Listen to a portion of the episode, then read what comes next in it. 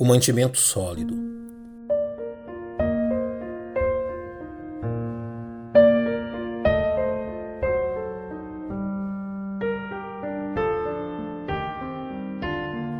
Todo diligente leitor das Sagradas Escrituras que se dispor a examinar e praticar a santa palavra de Deus encontrará nela o poder e direção que necessita.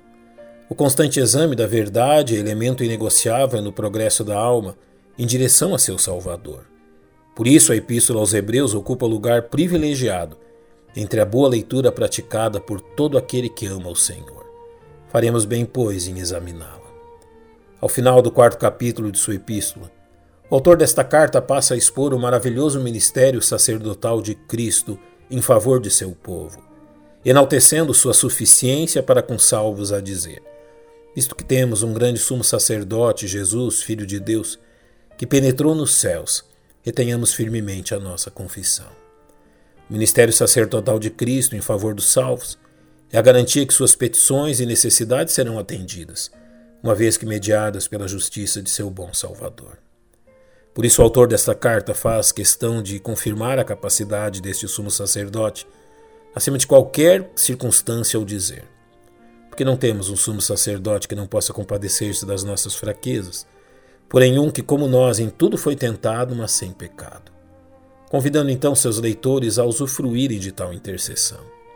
Cheguemos, pois, com confiança ao trono da graça, para que possamos alcançar misericórdia e achar graça, a fim de sermos ajudados em tempo oportuno.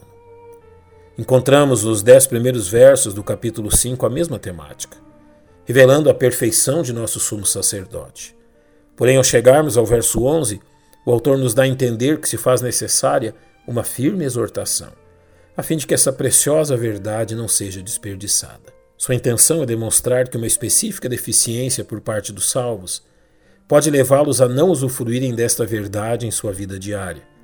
Por isso os exorta, apontando seu erro, porquanto vos fizestes negligentes para ouvir. A preguiça em ouvir e atentar para a verdade da palavra de Deus impedia aquelas pessoas de usufruírem plenamente do sacerdócio de Cristo em favor deles, a tal ponto que o autor lhes dirige uma forte reprimenda ao dizer: Porque devendo já ser mestres pelo tempo, ainda necessitais de que se vos torne a ensinar quais sejam os primeiros rudimentos das palavras de Deus, e vos haveis feito tais que necessitais de leite e não de sólido mantimento. Ao invés de avançarem em direção a um maior conhecimento da verdade do Evangelho, Aquelas pessoas se tornaram preguiçosas e letárgicas para com a verdade da palavra de Deus. O autor da epístola passa então a demonstrar-lhes as danosas consequências desta prática, dizendo-lhes: Porque qualquer que ainda se alimenta de leite não está experimentado na palavra da justiça, porque é menino.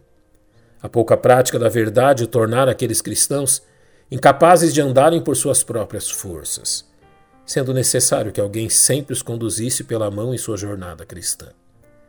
Porém, esta condição podia e deveria ser mudada, uma vez que uma prática constante por parte deles permitiria seu sólido crescimento espiritual, como lhes é exortado. Mas o mantimento sólido é para os perfeitos, os quais, em razão do costume, têm os sentidos exercitados para discernir tanto o bem quanto o mal. Ao observarmos esta firme exortação, Somos levados a reconhecer quantos cristãos em nossos dias vivem nesta mesma condição, tendo como causa unicamente sua negligência para com o aprendizado e prática da palavra de Deus, sendo eles próprios os responsáveis por sua fraqueza e fracasso espiritual. É a vontade do Senhor para os salvos que se alimentem vigorosamente de Sua palavra, a fim de que o alimento sólido os fortaleça. O primeiro passo para a prática desta verdade é reconhecer que esta é uma responsabilidade pessoal.